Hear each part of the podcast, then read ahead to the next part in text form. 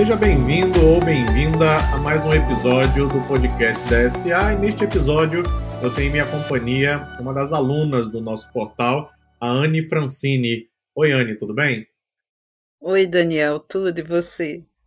Tudo ótimo. Muito obrigado pela sua participação. Eu vou conversar com a Anne neste episódio e a Anne mora na França, ela está em Paris e vai trazer um pouquinho também da experiência internacional dela, como está o mercado de ciência de dados na França. A Anne faz vários cursos aqui na DSA, vai poder passar uma visão bastante interessante para o ouvinte. Para começar, Anne, gostaria que você se apresentasse, falasse um pouquinho da sua formação acadêmica, do seu trabalho e também já aproveitar a oportunidade de contar como você foi parar na França, o que a motivou a ir para esse outro país. Então, antes de tudo, eu quero agradecer pela oportunidade de fazer esse bate-papo com você para contar um pouco da minha trajetória aqui. Então, eu sou de Vitória, Espírito Santo. Não sei se você conhece Vitória, já conheceu. Uma cidade muito bonita. E eu morei lá até 2013. Então, lá eu fiz a minha graduação em economia. Eu sou formada em economia mais voltada para a econometria e microeconomia. Eu trabalhei muito tempo lá com dado, com índices econômicos, uh, estagiei no IBGE, por exemplo. Uh, também fiz meu mestrado na área de engenharia de produção em 2009. Comecei em 2009 na Universidade Federal do Espírito Santo, no mesmo local que eu fiz a minha graduação em economia, mas focada mais para a pesquisa operacional e simulação de eventos discretos. Então, tive a oportunidade de trabalhar com teoria de filas, na área de transportes, focado para transporte rodoviário e para transporte aéreo. E no final desse meu mestrado, né, devido ao meu rendimento, a minha orientadora, ela era uma das responsáveis por um projeto que se chama Braftec, que é um projeto de duplo diploma que envia alunos da graduação para a França para estudar aqui dois anos, e no final desses dois anos tem um diploma francês, válido em toda a União Europeia, e também um diploma brasileiro. E após o meu, meu mestrado, seis meses depois, seis meses a um ano, ela me ligou perguntando se eu queria fazer um doutorado nessa área de engenharia operacional aqui na França, né? Ah, você já tem bolsa, você tem tudo. Só, só precisa aprender francês em seis meses e fazer a prova de proficiência. Então, tive que me matar de estudar durante seis meses. Fiz a prova de proficiência quatro vezes. A gente é brasileiro, não desiste nunca. E eu cheguei aqui na França em 2013, numa universidade que se chama Art Métier Paris Tech, para fazer meu doutorado na engenharia industrial. E eu me formei defendi minha tese em 2016. E depois disso decidi ficar aqui na França mesmo. Ah, legal, bacana. É muito interessante conhecer a trajetória de cada aluno, cada um tem um caminho, uma história, é muito bacana. Sobre a cidade de Vitória, sim, eu conheço muito bem, minha filha é capixaba, eu me casei, inclusive, com uma capixaba, eu morei em Vitória por dois anos, isso já tem quase uns 30 anos mais ou menos. E eu fui muito novo para Vitória, me casei em Vitória, tive minha filha. Depois nós nos mudamos para o Rio de Janeiro, esse foi meu primeiro casamento. E muito mais tarde, quando minha filha já estava com 18 anos mais ou menos, aí ela veio comigo para os Estados Unidos, né? Hoje ela mora no Canadá ficou comigo um tempo nos Estados Unidos, depois foi para o Canadá. Mas minha filha é capixaba, então conheço bem a cidade de Vitória, adoro Vila Velha, conheço bem o município da Serra, que fica próximo a Vitória. É uma cidade super agradável, por sinal. É muito legal, muito interessante. Com relação à, à prova de proficiência em francês, eu também fiz três vezes, só que a prova de proficiência em inglês, né, para poder entrar ah. no meu mestrado.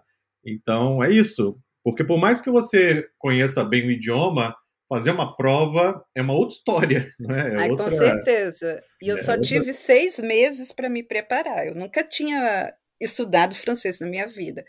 E eu sou disléxica. Então, para mim, a dificuldade com língua estrangeira é maior. Então, tive que lidar com esse desafio da dislexia aprender francês num curto período de tempo, lógico que quando eu cheguei aqui eu fui aprimorando, né? Porque parece quando você estuda uma língua no país de origem é uma coisa, quando você chega no país de destino é totalmente diferente. É bem diferente, bem diferente. Eu conversava até sobre isso em outro podcast com o Alexandre, que agora está no Canadá. E é interessante porque você está estudando lá inglês, francês, seja o que for, você vai estudando a gramática, etc. Aí você vai morar no país, né, daquela língua, no país de destino. Aí às vezes você tem que ir, por exemplo, cortar o cabelo. Sim. Aí, como você pede o detalhe que você quer para cortar o seu cabelo? Como você fala isso em outro idioma? É coisa que os cursos de inglês ou francês não ensinam, né? Você só aprende estando lá no próprio país. É algo bastante interessante. Bom, legal. Você hoje trabalha com alguma função ligada diretamente à ciência de dados? Sim, é, eu sou consultora eu sou consultora na área de ciência de dados, numa empresa que se chama 42, 42C. É um grupo no qual tem uma área de consultoria e também uma faculdade na área de informática, no qual eu atuo também como professora no mestrado de Big Data aqui. Hum. Então, atuo tanto na área de formação quanto em projetos, no desenvolvimento de projetos. Mas devido ao Covid, você e a DCA passaram pela mesma questão, houve um aumento muito grande de formação, então a maior parte do meu tempo hoje está mais focada à formação. Entendi. É, desde que começou a pandemia, mais ou menos em março de 2020, nós tivemos uma explosão do número de acesso aqui na DSA. Muitos alunos que nunca tinham sequer pensado em curso online foram pesquisar e aí buscar alternativas. A DSA oferece cursos gratuitos, oferece as formações e houve uma explosão. De fato, o nível de acesso à DSA nunca mais voltou aos níveis pré-pandemia, né? aumentou e aí criou um novo patamar, né? onde as pessoas estão acessando o curso. Na verdade, a pandemia acabou mudando a percepção que as pessoas tinham sobre o ensino online. Elas perceberam que sim, dá para estudar muito bem, alto nível, de forma totalmente online. Um certo preconceito que existia antes da pandemia, eu acho que acabou ficando pelo meio do caminho, até porque não tinha outra alternativa, né? Com Sim. o lockdown. Difere... Diferente da DCA, aqui é presencial, mas aqui nós estamos uhum. no, no método híbrido. No então, híbrido, né? É. É. muitas universidades porque... adotaram o híbrido, né? Sim, aqui o sistema, o mestrado, aqui é um pouco diferente do Brasil, porque o ensino francês geralmente são três anos de graduação, e para você se especializar é um mestrado, que seria um mestrado profissional. Então, geralmente, o aluno fica quatro dias na empresa, não é? E um dia inteiro na faculdade. Ah, interessante. Ok. E, bom, você vem estudando aqui na DSA, você provavelmente também vem fazendo outros cursos, lendo livros, materiais, etc. Conta um pouquinho como é a sua rotina de estudos, como tem sido a sua rotina de estudos na preparação para a carreira de ciência de dados, para Sim. atuar como consultora? Então, como eu já tenho uma base nessa área de análise de dados, porque eu já trabalhei como analista de dados, essa minha formação em economia e também meu mestrado em engenharia de produção me ajudou muito nisso. Eu trabalho a questão da programação, também a questão do inglês, porque hoje aqui a França temos que falar inglês, né? Vamos, vamos atender um cliente é em inglês, geralmente, então eu sou obrigada a estudar. E também acho que um aspecto importante que tem crescendo muito aqui é a questão de gestão de projetos e a parte de governança e qualidade de dados. Então, eu vejo aqui que é um mercado que está em expansão, essa parte de governança de dados.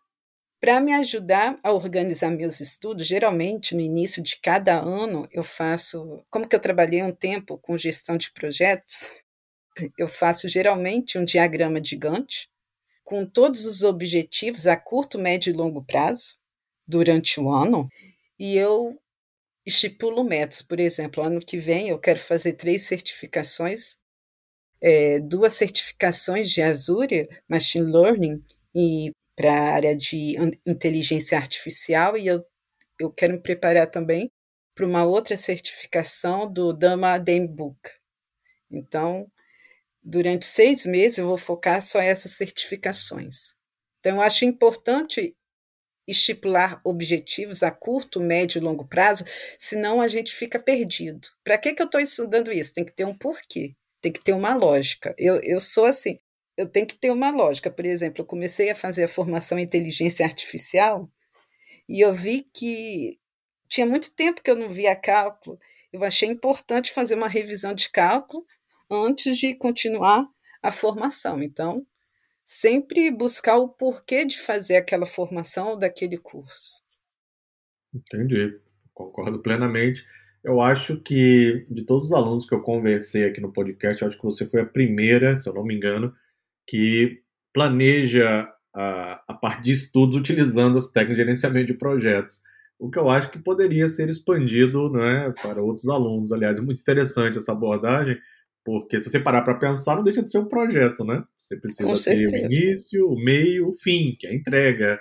Você eh, conseguir a certificação, concluir a formação, obter o conhecimento. Eu acho que é uma abordagem bem interessante. Eu vou conversar mais com os alunos sobre isso lá na timeline da comunidade DSA. Quem sabe usar essa abordagem, né, planejar a sua própria rotina. Às vezes os alunos querem templates, modelos, etc. O fato é cada um tem uma rotina e um background completamente diferente. Então, encontrar um template único que seja aderente a todas as necessidades é impossível, né? Então, você tem a sua realidade, tem a sua família, a sua vida pessoal, sua rotina de estudo, seu trabalho. Com base nisso, você criou o cronograma. Muito bacana essa abordagem, bem interessante. E quais têm sido as suas maiores dificuldades enquanto você está estudando, se preparando? É matemática, estatística, programação, negócios, não é nada disso, é tudo isso? Quais são as suas maiores dificuldades? Ao meu ver, seria um pouco essa questão da programação, porque não tenho um background em ciência da computação, engenharia da computação, então eu tive essa dificuldade inicial, apesar de ter já trabalhado com SPSS, mas lá não faz o código, né? Então seria uma coisa mais simples de realizar. E depois disso, eu acho que a questão da área de negócio aprofundar no problema do cliente, saber as peculiaridades de cada área, porque não é a mesma coisa. A minha formação é mais voltada para economia e logística, supply chain. Então, eu tento orientar os meus projetos, os meus trabalhos nessa área. Mas, lógico, se surgir um projeto na área de comunicação, eu tenho que, ao menos, conhecer um pouco daquele setor, Quais são as peculiaridades daquele setor? E qual é o contexto da comunicação na França? Porque é totalmente diferente do Brasil ou dos Estados Unidos. O mercado é totalmente diferente. Eu entendo e concordo plenamente. É, muitos alunos reportam exatamente essas mesmas dificuldades, que eu acho absolutamente normal, por isso que estão buscando capacitação, né, buscando aprimorar os conhecimentos, as habilidades. É, com relação à área de negócio, talvez seja um dos maiores desafios, porque a cada projeto você vai se deparar eventualmente com questões e perguntas e particularidades que você nunca viu antes, né? Eu Sim. também, sempre que possível, tento orientar meus projetos para algumas áreas que eu conheço, e quando é uma área completamente nova, não tem jeito, tem que pesquisar, tem que estudar, conversar com as pessoas, né? Tentar obter o máximo de conhecimento e aí aplicar a ciência de dados, Sim. etc. Então, sua abordagem é exatamente aquela que eu, por exemplo, emprego, que muitos alunos empregam, acho que é exatamente esse o caminho. E como você tem visto o mercado de trabalho, de um modo geral, em ciência de dados? Eu sei que você está na França, então fala um pouquinho sobre o que você tem visto na França e provavelmente você mantém ainda algum contato com o Brasil. E você tem visto uhum. também no Brasil o mercado de ciência de dados. Como é a sua visão? Então, na França, eu sinto que o mercado está em expansão devido ao Brexit, eu vejo que aumentou mais as vagas de trabalho, né? As empresas inglesas começaram a procurar pessoas aqui para substituir, né? Os funcionários, no caso. Aqui na França, por exemplo, tem alguns programas do governo federal para estimular a entrada de pessoas na área de ciência de dados, analista de dados. Por exemplo, eu mesma em 2018, foi 2018 e 2019, não, 2018, eu fiz um, um botcamp é, financiado pelo governo francês que estimulava a entrada de doutores, de jovens doutores e engenheiros, né, engenheiros recém-formados para entrar nessa área de ciência de dados. Então, eu vejo que é algo em expansão também. Vejo que vem aumentado também a procura por engenheiro de dados, tem essa ausência no mercado e eu acho interessante que começou a pipocar vagas para mim, umas três, quatro empresas me chamaram, mas eu declinei do convite de participar da entrevista, porque eu não conhecia muito bem o papel que ah, para ser executado de data steward. Então, de, tem aumentado bastante. Quatro, cinco empresas, em menos de três meses, me convidaram para fazer entrevistas para esse tipo de vaga. Então, eu vejo que está crescendo bastante essa questão de governança, de qualidade de dados, segurança de dados também. É, essa, essa procura é basicamente o perfil de um arquiteto de dados, né? Eu venho conversando com muitos alunos, venho também colocando aqui alguns podcasts e vídeos na DSA, que, na minha opinião, o arquiteto de dados será o grande é, próximo profissional a ser buscado no mercado. Houve aquela explosão com o cientista de dados, aí o engenheiro de dados, analista de dados. O arquiteto de dados provavelmente é a bola da vez, porque as empresas precisam organizar os dados, precisam né, cuidar da qualidade, padronizar, tem que se adequar também às leis, né, GDPR, LGPD, etc. Então, o arquiteto de dados será provavelmente um perfil cada vez mais buscado. Uma outra pergunta, uma curiosidade minha, eu sempre aproveito aqui os podcasts para aprender um pouco também com os alunos. É, como é o sistema de contratação na França? É parecido com o Brasil? É aquele esquema de CLT? É diferente? É por contrato? É, na verdade, na, ver... na verdade, tem o CDD, que é o contrato determinado, e o CDI, que é um contrato indeterminado. E geralmente uma pessoa para trabalhar como consultor gerente aqui na França é um cadre, ou seja, uma pessoa que é um analista, então tem maior flexibilidade no horário, mas vai ter uma carga horária maior, de cerca de 39 a 42 horas. Geralmente a carga horária na França de trabalho é de 35 horas semanais. E geralmente o analista trabalha entre 37 a 40, 41 horas semanais. Então okay, depende então é... muito do contrato. Ah, é basicamente por contrato, mas não tem aquele esquema no Brasil de CLT, férias, aviso prévio, FGTS, tem isso? Tem o CDI, que é o contrato indeterminado, é tipo uma, uma CLT do Brasil. Você tem os dias de férias, por exemplo, aqui você tem cerca, eu tenho cerca de 30, 40 dias de férias por ano, mas conta somente os dias úteis, não conta final de semana. Ah, entendi. Ok. Não é tem FGTS como no Brasil. O 13 terceiro não é obrigatório, isso depende da política de cada empresa e geralmente no final do ano as empresas oferecem um prêmio, né? Devido à performance, essas coisas.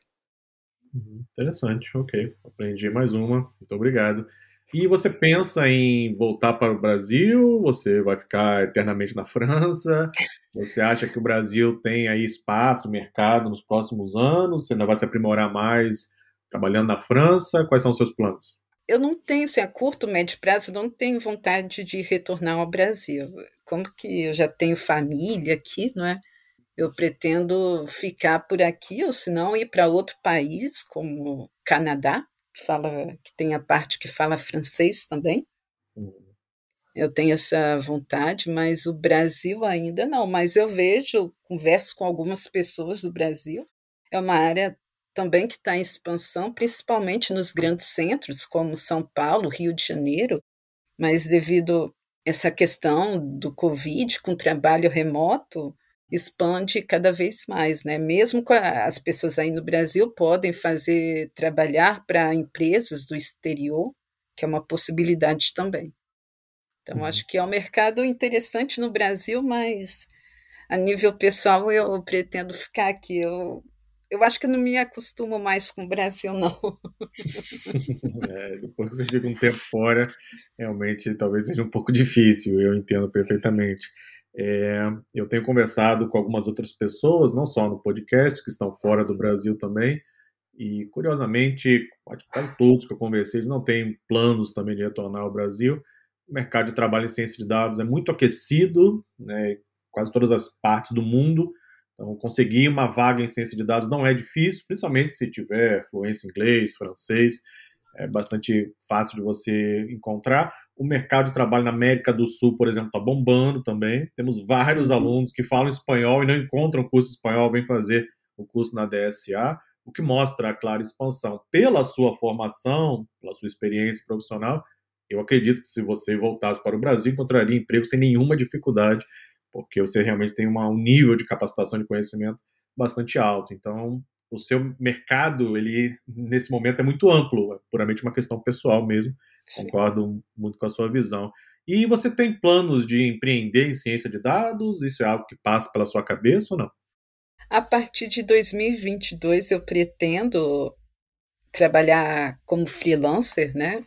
Um período realizar projetos e também realizar projetos no Brasil também à distância, porque não? Acho que é uma possibilidade interessante poder trabalhar. Eu quero a possibilidade de trabalhar à distância com outros países, né? Aqui é muito grande a questão com o mercado com a Holanda, está muito aquecido, com a Alemanha também. Por exemplo, essa semana eu recebi uma mensagem no LinkedIn de uma recrutadora da Alemanha perguntando se eu queria fazer um projeto para eles. Seria um projeto de nove meses. Então, eu acho importante essa questão de freelance, até mesmo para expandir o network, né?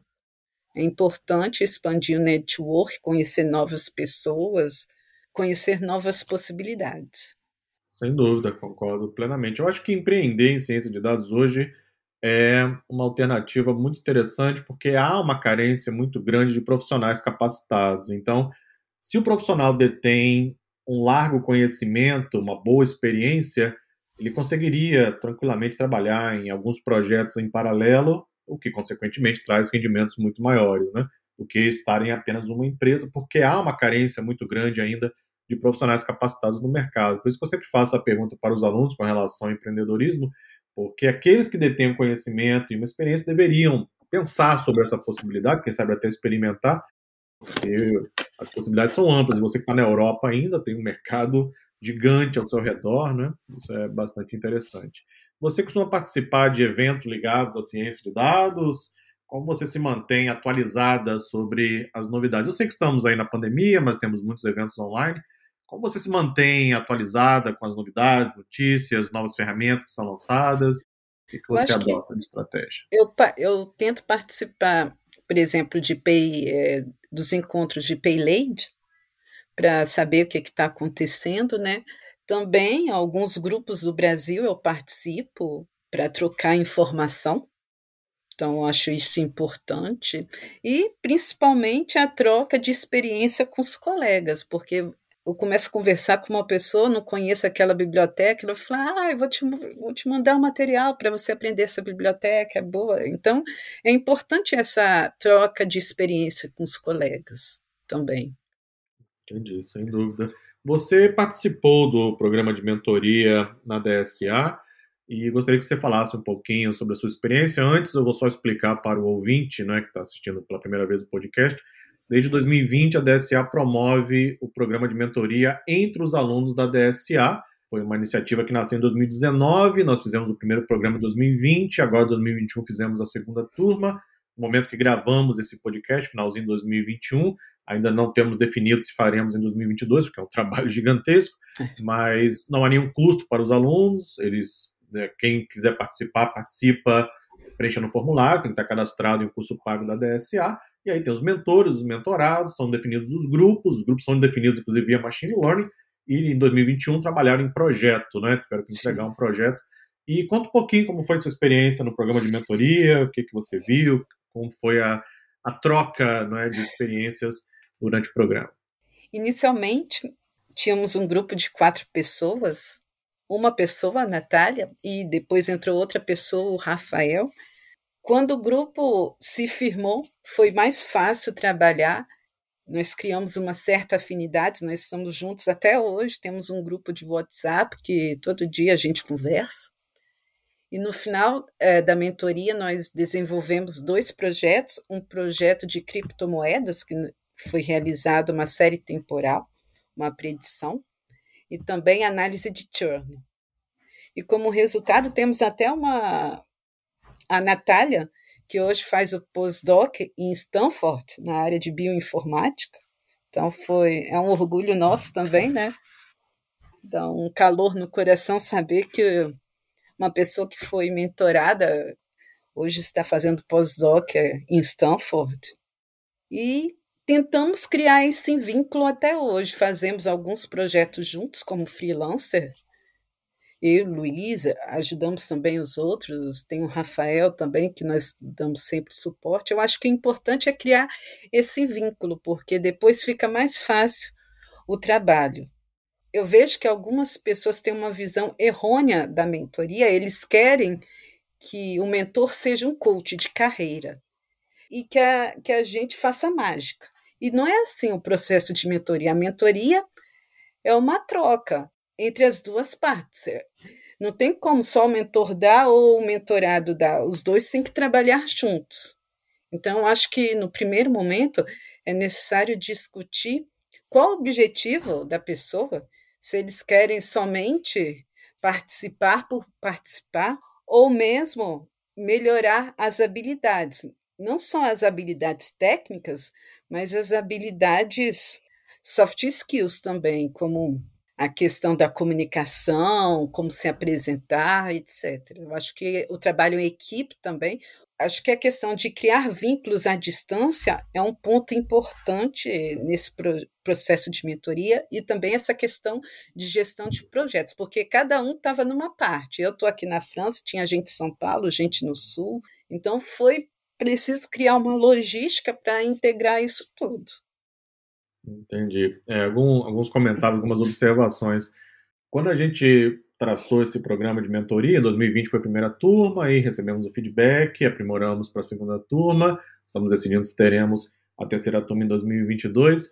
Muitos alunos, na verdade, eles entram no programa de mentoria para tentar obter respostas mágicas, né? Para tentar obter bola de cristal para tentar obter uma fórmula, uma pílula que tome, aprenda todo, tudo que é necessário, adquira todo o conhecimento em dois meses, preferencialmente, e que alguém diga para ele exatamente o que você tem que fazer para ter sucesso, etc. Bom, isso é impossível, né? Até porque é. são backgrounds diferentes, são objetivos diferentes. É, com certeza. Não tem, não dá para fazer mágica durante dois a três meses. É um trabalho contínuo depende do mentorado, que ele quer realmente fazer, o que ele quer melhorar. Eu, no início da, da, da mentoria, eu pedi, vocês podem fazer tipo um pequeno planejamento estratégico para identificar quais são as habilidades que vocês queiram melhorar, porque é importante fazer isso para identificar, não é para ter, ter uma direção. Se criar algo mais voltado para soft skills ou algo mais voltado para programação. Eu vejo que essa parte de soft skills é um pouco negligenciada, mas o mercado de trabalho é muito pedido. Essa questão da comunicação, do trabalho em grupo, da gestão de projetos, são habilidades importantes para continuar executando a atividade de cientista de dados. É, eu considero, inclusive, essas habilidades mais importantes do que as habilidades técnicas, porque o conhecimento técnico ele é de certa forma perecível, não é? Ou seja, as coisas Sim. vão mudar o tempo inteiro. Muitas bibliotecas que usamos hoje não existiam há 10 anos, talvez não existam daqui a 10 anos. Mas você sabe trabalhar em grupo, sabe é, gerenciar bem o projeto, sabe controlar bem seu cronograma, sabe se comunicar de forma efetiva, isso é para sempre. Isso não importa a área que você esteja, você vai sempre usar esses skills. Então, eu considero isso, inclusive, mais importante, por isso que fizemos esse trabalho em grupo, né, nos projetos.